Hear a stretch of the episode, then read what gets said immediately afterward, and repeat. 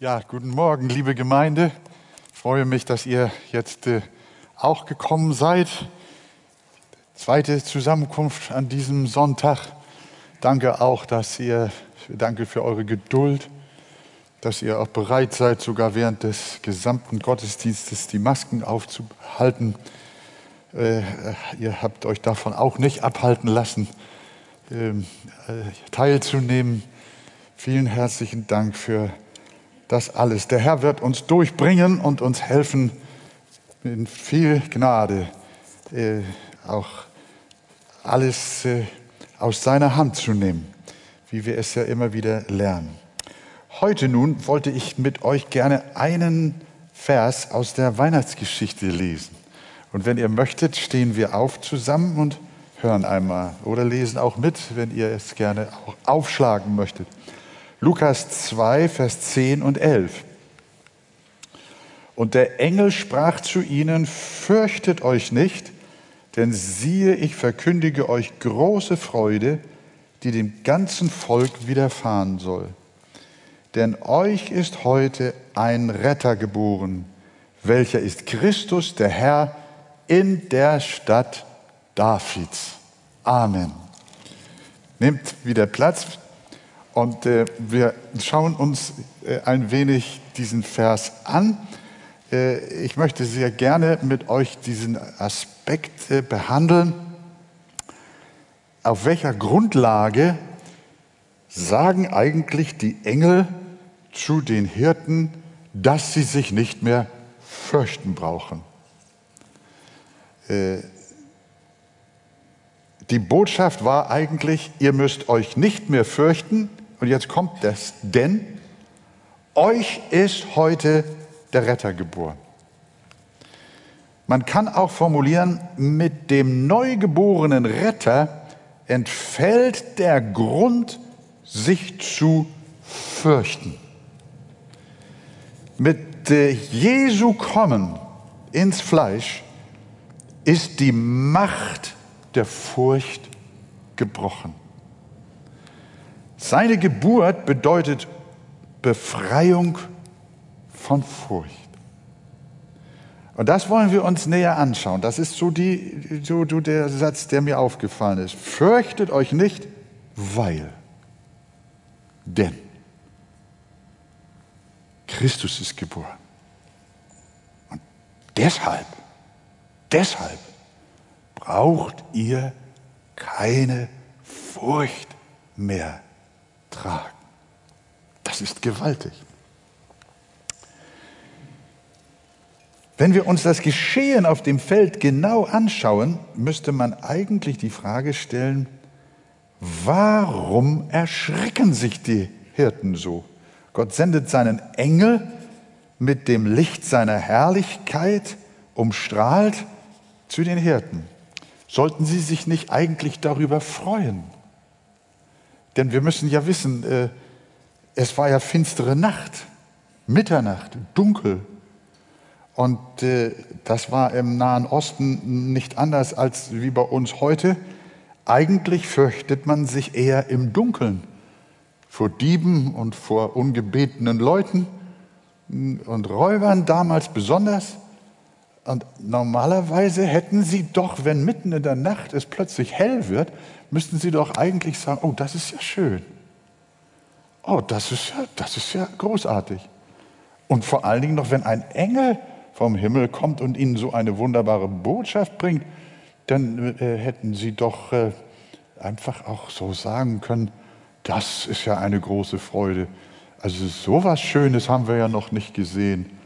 Und ganz begeistert sein. Äh, der Himmel ist zu ihnen gekommen. Warum, warum erschrecken die sich eigentlich so? Das ist etwas, was äh, uns vielleicht schon bewegt hat. Äh, sie zittern sogar und erbeben. Und liebe Geschwister und Freunde, wir sollten die Hirten dafür nicht kritisieren. Denn so wie sie reagieren alle Menschen, wenn Gott durch seine Gegenwart in ihr Leben hineintritt. Eigentlich müsste das Freude auslösen. Nichts kann schöner sein, die Begegnung mit dem Engel des Herrn zu haben und die Nähe Gottes zu erfahren. Aber wenn wir mit ihr in Berührung kommen, dann freuen wir uns von Natur aus nicht und jubeln nicht, sondern wir fliehen lieber. Als Petrus nach lauter Fehlschlägen auf das Wort Jesu hin doch noch einmal hinausfuhr und dann unerwartet überwältigend viele Fische fing, umarmte er Jesus nicht vor Freude. Man hätte eigentlich denken können, Mann, jetzt hat er so einen Fang gemacht und das ist ja so gewaltig, sowas hat der erfahrene Fischer noch nie in seinem Leben gesehen. Mitten am Tag, Fische fängt man in der Nacht, aber nicht am helllichten Tag. Und dann auf einmal noch so unglaublich viele. Wow, Herr, wie hast du das gemacht? Komm, du kriegst einen Kuss. Er hätte ihn doch eigentlich dankbar sein sollen, hätte ihn umarmen sollen. Aber was macht der Petrus? Genau dasselbe wie die Jünger. Petrus fürchtet sich. Und er sagt zu ihm, gehe von mir hinaus. Ich bin ein sündiger Mensch. Merken wir etwas? Selbst der Jünger Jesu,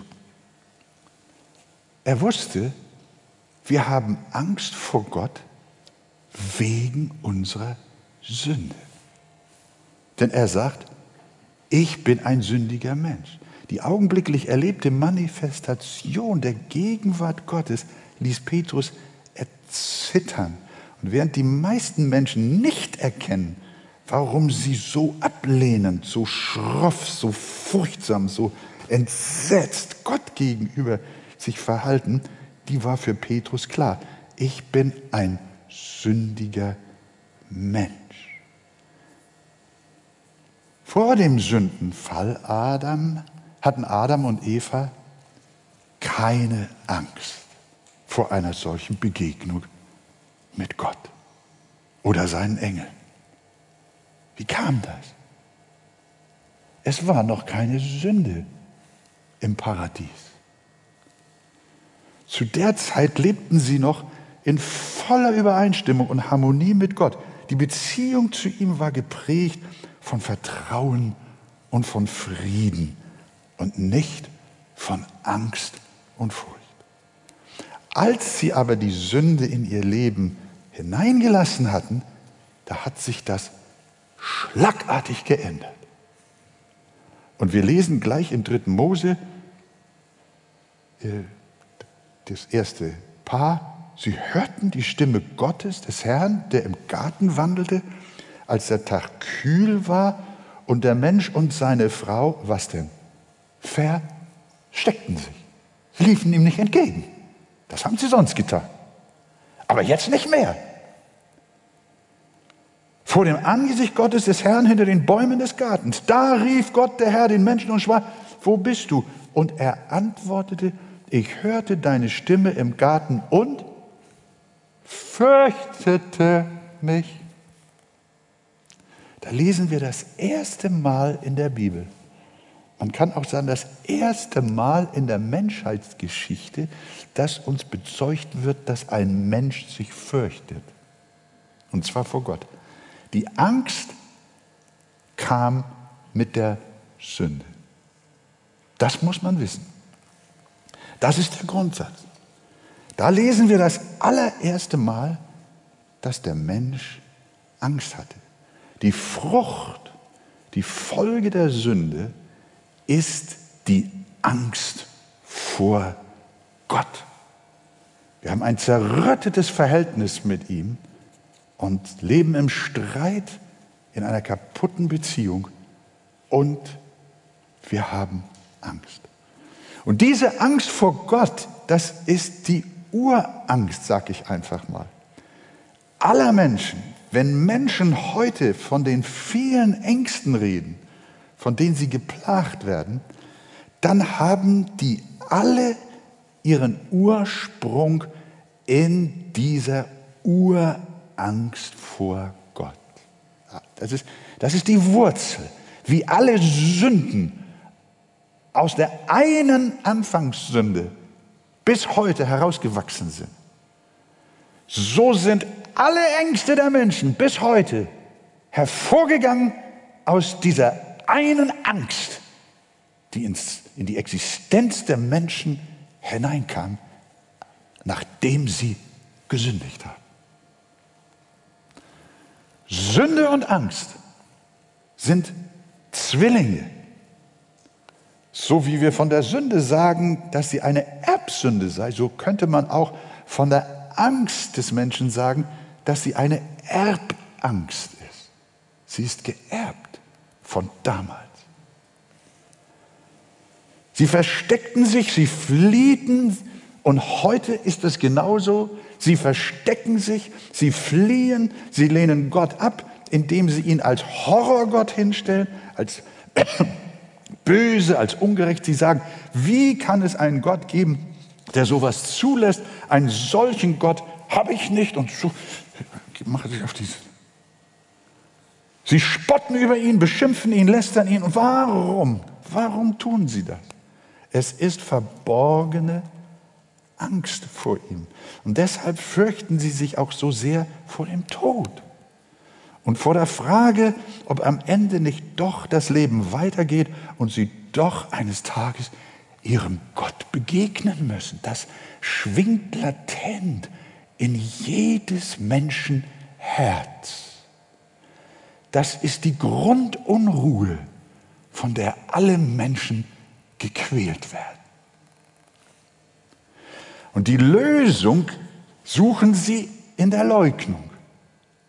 Sie machen einfach das Licht aus und sagen, es gibt ihn nicht. Aber das ist Kinderei. Das ist Selbstbetrug. Das sind Angstreflexe, Fehlreaktion auf die Angst Gottes, vor Gott. Die Bibel lehrt uns, dass alle Menschen durch den Bruch mit dem Schöpfer in einen Zustand der Unruhe und Angst hineingeraten sind und in Feindschaft mit Gott leben. Krieg mit Gott anfangen, das bedeutet Angst. Und jeder weiß, dass Sünde Unruhe und Angst nach sich zieht. Nicht nur bei der Sünde im Garten Eden, sondern bei jeder Sünde, aus jeder Sünde bis heute äh, entsteht Angst. Begehe ein Verbrechen und du fühlst dich bald verfolgt. Begehe einen Ladendiebstahl und du hast Angst, geschnappt zu werden. Belüge jemanden und du fürchtest, dass es rauskommt. Bricht die Ehe und dein Gewissen klagt dich an und du fürchtest die Schmach deiner Kinder. Ja, es ist wahr. Der Satz lautet, wer Sünde tut, hat Angst. Wer Sünde tut, hat Angst. Es gibt keine Sünde ohne Angst. Und das müssen wir lernen, das müssen wir sehen. Und dazu weiß auch jeder, dass Gott es gesehen hat was getan wurde. Und du fürchtest dich, bewusst oder unbewusst vor Gott. Du hast Angst, dass er, ihm, dass er dir eines Tages ins Auge schaut. Und jeder weiß tief im Innern, dass das Leben hier mit dieser Zeit nicht zu Ende ist, sondern der Prediger sagt, Gott hat alles vortrefflich gemacht zu seiner Zeit. Er hat auch die Ewigkeit ihnen allen ins Herz gelegt. Hörst du? In deinem Herzen ist die Ewigkeit. Das ist in dir. Das ist deine Anlage. Das hat Gott dir gegeben, als er dich gemacht hat. Und das weißt du auch. Und dem kannst du nicht entfliehen. Du kannst der Gottesfrage nicht entfliehen. Du kannst hinlaufen, wo du willst. Du kannst hinfliegen, wo du willst. Die Gottesfrage und die Frage deiner Schuld, die holt dich immer und immer und immer wieder ein. Spätestens auf dem Sterbebett. Das heißt, jeder Mensch ahnt, dass er eines Tages seinem Gott dem Heiligen und Gerechten begegnen und Rechenschaft ablegen muss. Und so wird also jeder von uns sagt äh, Paulus im Römerbrief, jeder von uns für sich selbst Gott Rechenschaft geben müssen.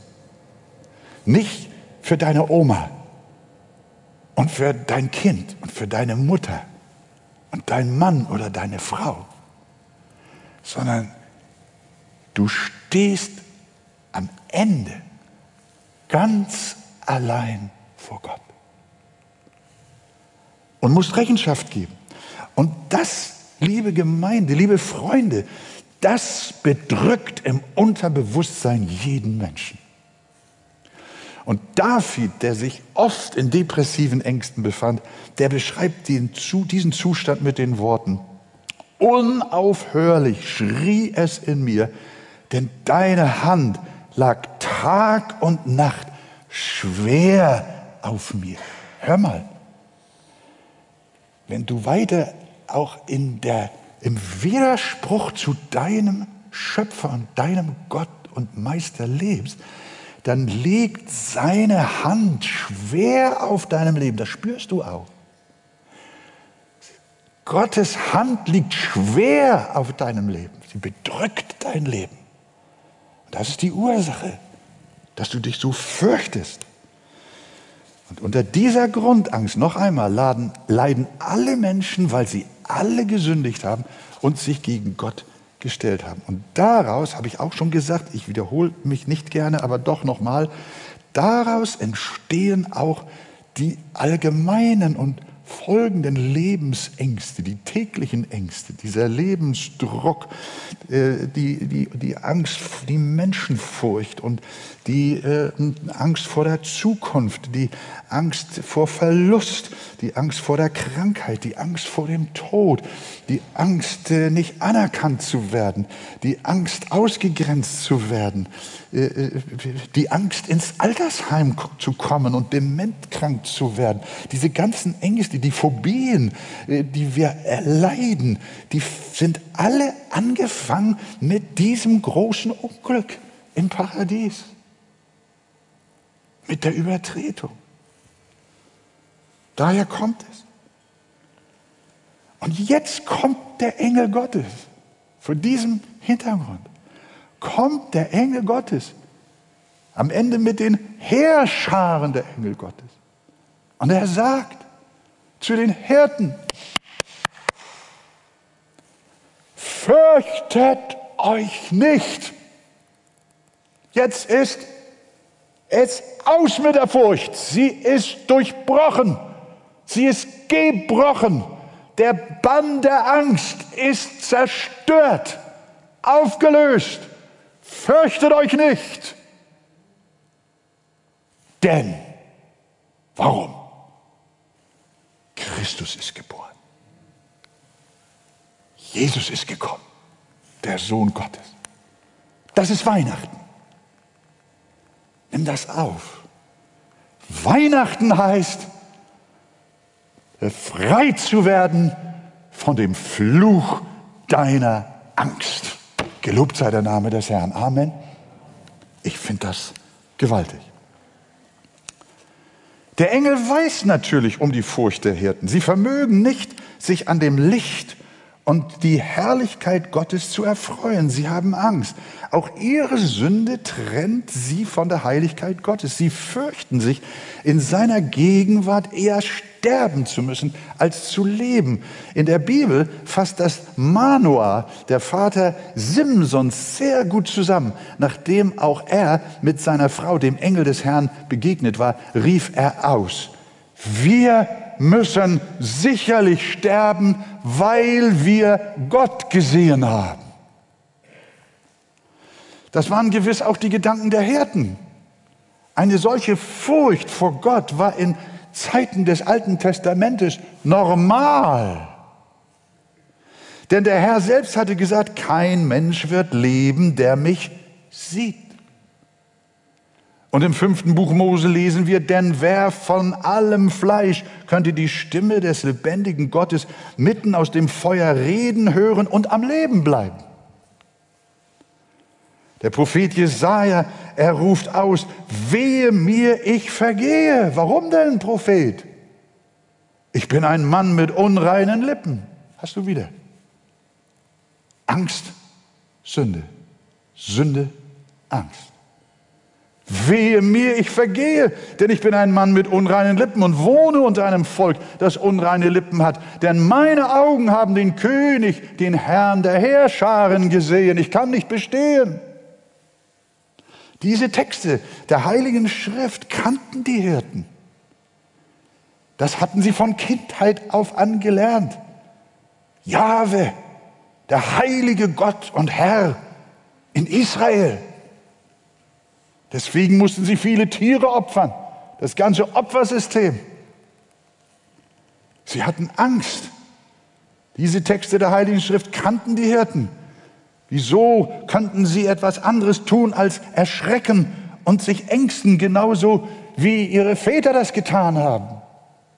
Aber nun lautet die Botschaft, jetzt kommt eine neue Zeit, eine neue Epoche. Jetzt kommt die Botschaft fürchtet euch nicht. Und die Begründung, euch ist ein Retter geboren, Jesus Christus. Und der ist es, der alle eure Furcht und Angst bezwingen wird. Der neugeborene König, der Sohn des lebendigen Gottes ins Fleisch gekommen, der wird euch von dem Fluch eurer Ängste erlösen. Der wird eure Depression durchbrechen und eure Niedergeschlagenheit heilen. Von diesem Retter aus der Stadt Davids sprach nicht nur der Engel, sondern das ganze Neue Testament. Ich nehme nur das Beispiel aus Hebräer 2. Er, der Herr Jesus, wie wir ist er an Fleisch und Blut teilhaftig geworden. Er ist ins Fleisch gekommen, damit er durch den Tod am Kreuz den außer Wirksamkeit setzte, der die Macht des Todes hatte, nämlich den Teufel. Und jetzt, und alle diejenigen befreite, die durch Todesfurcht ihr ganzes Leben hindurch in Knechtschaft gehalten wurden. Unser ganzes Leben lang wurden wir durch Todesfurcht in Knechtschaft gehalten. Und Weihnachten bedeutet, damit ist jetzt Schluss. Der Kerker ist offen. Wir sind frei und fürchten uns in Jesus Christus nicht mehr. Der Heiland und Retter aus Bethlehem hat die Verurteilung für unsere Sünde, die damals im Paradies begann, auf sich genommen und wir sind frei. Er wurde um unsere Übertretungen willen durchbohrt, wegen unserer Missetaten zerschlagen. Die Strafe lag auf ihm, damit wir Frieden hätten und durch seine Wunden sind wir geheilt. Welch ein herrliches Wort. Das heißt, es gibt kein Gericht mehr für die, die im Glauben, im lebendigen Glauben an Jesus Christus leben. Das darfst du auch hören und aufnehmen in dein Herz. Glaube an den Herrn Jesus Christus, dass er den Schaden wieder gut macht, der im Paradies und durch deine Folgesünden entstanden ist. Die im Paradies begonnene Angst und die Folgeängste, die daraus entstanden sind, hat Jesus Christus auf sich genommen. Er hat unsere Sünde und unsere Angst auf sich genommen und getragen. Und darum brauchen wir uns nicht mehr fürchten. Wir müssen jetzt nicht mehr zittern und Herr Gott zu ihm sagen, sondern er ist unser Vater. Im gesamten Alten Testament, ist euch das eigentlich bewusst? In der, im, Im Alten Testament kommt Gott niemals als Vater vor, sondern immer als Jahwe der Heilige Gottes, der Herr in Israel. Aber als Jesus kam, sagte er, wie wir beten sollen. Vater unser, der du bist im Himmel. Ein solches Gebet kannte noch nicht einmal David. Aber du, denn Weihnachten ist. Das Kind ist da. Der Erretter, der Heiland. Der, der unsere Sünden hinweggenommen hat an das Fluchholz. Und wir nun nicht mehr wegen unserer Sünde bestraft werden, weil Jesus schon bestraft wurde. Und Gott, ein Richter, wird niemand zweimal bestrafen. Die Strafe, die Christus übernommen hat an deiner Stelle, die brauchst du nicht mehr übernehmen. Darum glaube von Herzen an ihn. Und so wissen wir, wir dürfen heute sagen, hören, fürchtet euch nicht. Nicht mehr wehe uns. Im Römer Kapitel 8 sagt uns der Apostel Paulus, denn ihr habt nicht einen Geist der Knechtschaft empfangen. Hier haben wir wieder die Knechtschaft der Angst, dass ihr euch fürchten müsstet. Hört ihr? Sondern ihr habt den Geist der Sohnschaft empfangen, indem wir rufen, aber, wenn es geht durch die Masken, sagt es doch, aber Vater. Aber Vater, eine Herzensbeziehung, die, zer, die zerrüttete Beziehung, die kaputt, das kaputte Verhältnis, das Angstverhältnis ist vorbei. Wir sind nicht mehr Sklaven, die im Hause in der Angst leben, sondern wir sind Söhne des Allerhöchsten und Erben noch dazu. Was für ein gewaltiger Unterschied. Weihnachten bedeutet an Christus glauben und an seine, Eng an seine Ängste loswerden. Wer an Christus als seinen Stellvertreter glaubt, hat Frieden mit Gott. Er lebt nicht mehr in Feindschaft mit seinem Schöpfer und muss sich nicht mehr fürchten. Er hat das ewige Leben und kommt nicht ins Gericht. Es gibt jetzt keine Verdammnis mehr für die, welche in Christus Jesus sind. Und diese Botschaft, die wirkt sich ungemein positiv aus, auch auf das Gemüt der Glaubenden. Ihre Sünden sind vergeben, ihr Gewissen ist entlastet und die Schuldgefühle haben keine Kraft mehr, sie zu verurteilen und zu verdammen. Wer will die Auserwählten Gottes beschuldigen? Gott ist hier, der gerecht macht. Vor wem sollten Christen sich noch fürchten? Vor wem sollte ihnen noch grauen? Sie sind von neuem geboren und ihnen ist Schmuck statt Asche, Freudenöl statt Trauerkleid und Lobgesang statt eines betrübten Geistes gegeben. Welch ein Bruch mit der Angst. Dort auf dem Feld der Hirten. Fürchtet euch nicht. Die Kraft von Weihnachten und damit auch die Kraft von Karfreitag und Ostern hat sie und uns, die wir glauben, von unserer Schwermut geheilt. Sie wissen, dass ihr Gott alles mit sicherer Hand regiert und die schwersten Ereignisse in ihrem Leben ihnen nicht schaden, sondern vielmehr zum Besten dienen. Menschen, die jetzt im Glauben an Jesus Christus leben, die wissen, dass sie in diesem Glauben jeden Tag leben müssen. Das möchte ich euch auch sehr ans Herz legen. Nicht nur zu Feiertagen, sondern jeden Monat, zu jeder Jahreszeit, jede Woche, jeder Tag, jede Stunde darf ein erretteter Mensch, der an Jesus Christus als seinen Erlöser glaubt, mit diesem Heiland leben. Das ist auch die Ermutigung, die wir auch Gottes Kindern geben, die auch unter ihren Depressionen aller Art leiden. Wir wissen, das sind schwere Kämpfe, aber unsere Botschaft vom Evangelium her, von Weihnachten her, darf auch euch gelten. Fürchtet euch nicht. Der Herr hat euch aus dem Kerker eurer Angst herausgeführt. Aber jetzt lebt auch durch seine Gnade bewusst und immer wieder und immer weiter nah an diesem Herrn und Heiland. Lebt mit ihm, sprecht mit ihm, wandelt mit ihm, glaubt an ihn, vertraut ihm, lest sein Wort. Euer Glaube wird gestärkt. Ihr erinnert euch an die Tat Jesu Christi, seine herrliche Befreiung. Und du darfst sagen, ist jemand in Christus, so ist er eine neue Kreatur.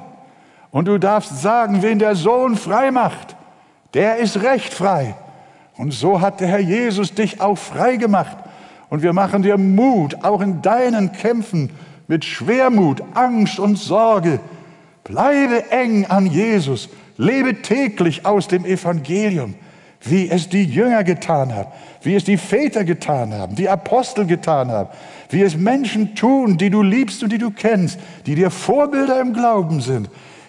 Weiche nicht ab von dem Herrn, deinem Gott, dass er dir ganz nahe sei. Du brauchst dich vor der Gegenwart des Herrn nicht mehr fürchten. Das Paradies ist wieder zurück in deinem Leben. Mehr noch als das Paradies. Du darfst die Gegenwart Gottes in deinem Leben genießen, denn er ist nicht mehr gegen dich, sondern er ist für dich. Er ist dein Freund, er ist dein Vater, er ist ein guter Hirte, er ist dir gegenüber voller Liebe und Annahme.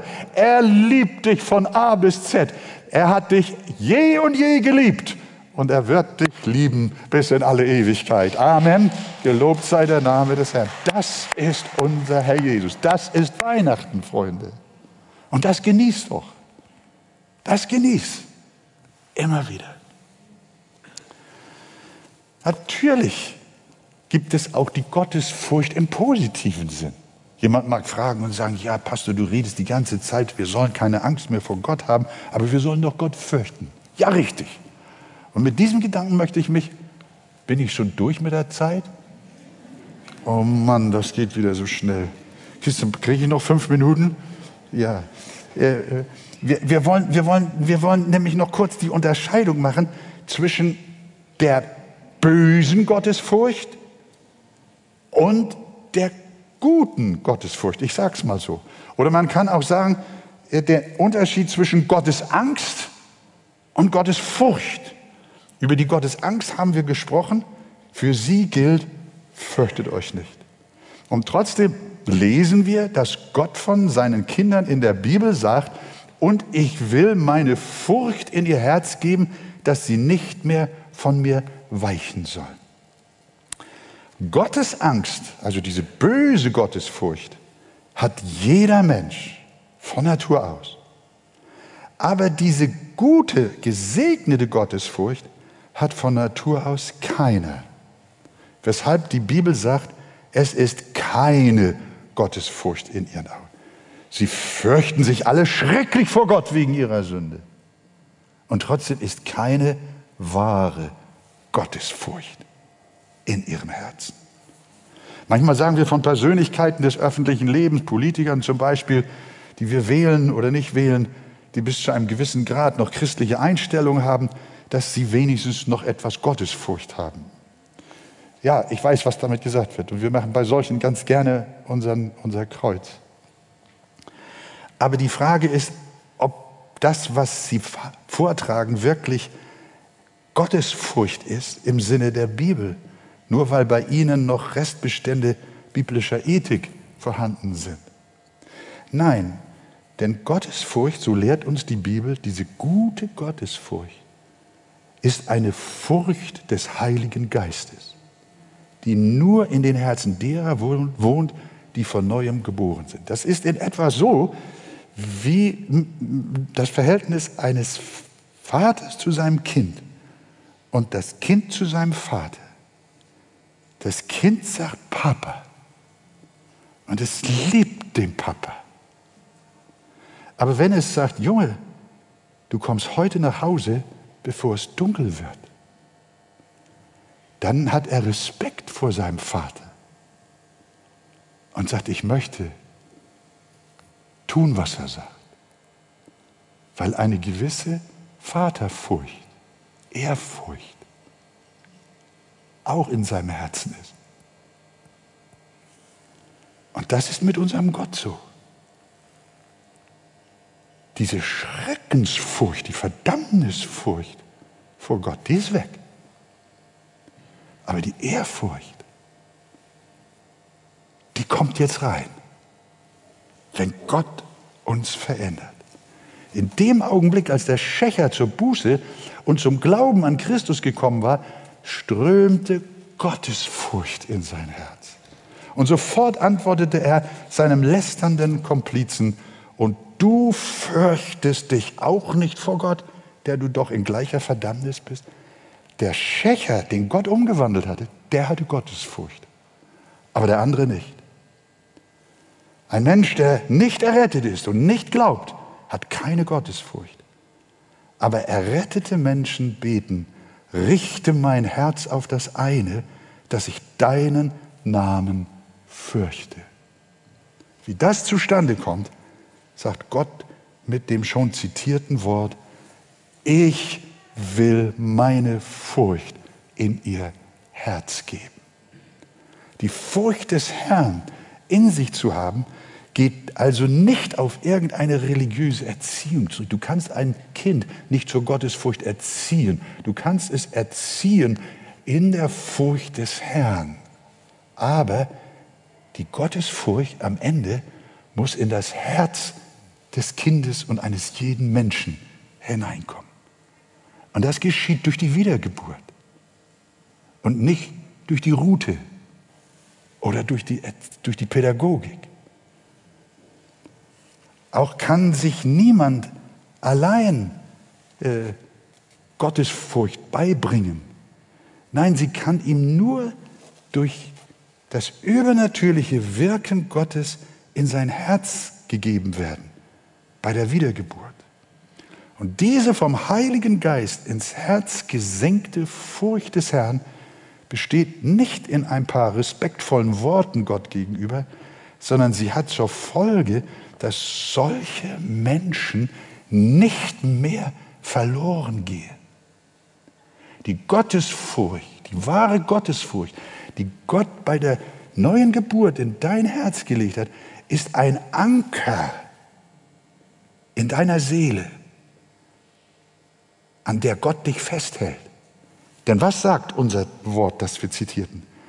Gott sagt, ich will meine Furcht in ihr Herz geben, dass sie nicht mehr von mir weichen sollen. Hast du verstanden? Menschen, in denen diese wahre Gottesfurcht ist, die weichen nicht mehr von ihrem Herrn. Die können ins Wanken geraten. Aber diese Gottesfurcht in ihnen ist der Halt, durch den der Herr sie auf dem Wege behält. Die durch das Wunder der Neuschöpfung eingeflößte Gottesfurcht hat also eine starke und bleibende Wirkung, dass die Betreffenden nicht mehr vom Herrn weichen werden. Die Gottesfurcht in ihrem Herzen hält sie auf dem Weg, bis sie ans Ziel gekommen ist. Und ich fasse zusammen ganz zum Schluss. Wir lernen, was Weihnachten bedeutet, heute hier durch diese Botschaft der Hirten. Wir lernen erstens, der Fluch unserer lebenslangen Angst ist gebrochen. Gott ist nicht mehr gegen uns, sondern er ist durch das Christuskind unser Vater geworden. Darum fürchtet euch nicht. Darum möchte ich Menschen Mut machen heute am vierten Advent, in diesen Weihnachtstagen, nimm diese Botschaft auf. Lass dich erlösen von, der, von dem Fluch der Sünde und dem Fluch der damit verbundenen ewigen Angst. Jesus macht frei und er rettet. Darum darf man sagen, fürchte dich nicht. Das ist das, was Gott uns wegnimmt in Jesus Christus die Schreckensangst vor Gott. Und zur gleichen Zeit, zweitens, wenn ein Mensch zum Herrn kommt im Glauben, schenkt er uns etwas, nämlich eine neue Furcht. Die alte Gottesangst ist weg und die neue und edle Gottesfurcht ist da, die in unserem Herzen dafür sorgt, dass wir nicht mehr von unserem Herrn und Heiland, Jesus Christus, abweichen. In Ewigkeit nicht. Das schenkt uns der Herr in Jesu Namen. Amen.